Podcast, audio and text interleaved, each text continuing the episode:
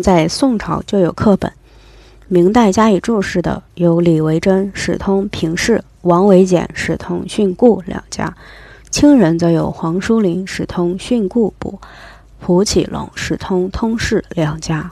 朴书后出转经，流行很广，取代了前此各家。后来的学者多在朴书的基础上进行定补。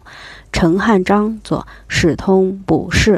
杨明照作《史通通释补》，现复印在上海古籍出版社所出新版《史通》的后面，很便于阅读。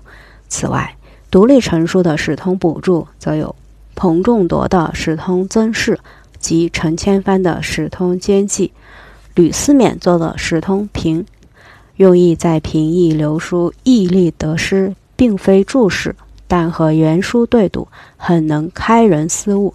解放以后，史通很受学术界的重视，许多学者写了评介文章，这些文章多数收在上海人民出版社出的《本中国史学史论集二》里面。这些文章都有助于对史通的阅读。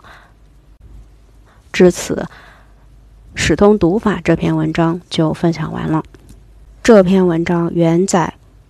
于《文史之史》一九八二年第五期收入《闲堂文叟》在陈千帆全集的第七卷中。